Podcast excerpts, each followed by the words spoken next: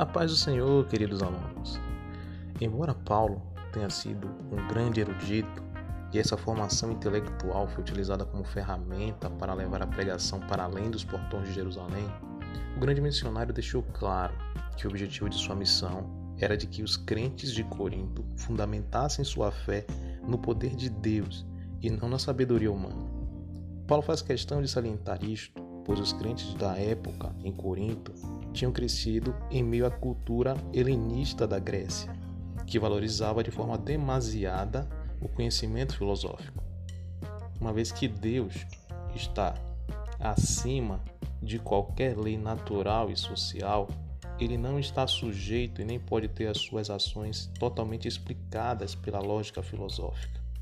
Então, historicamente, o fundamento da fé cristã é o poder de Deus e não o conhecimento humano.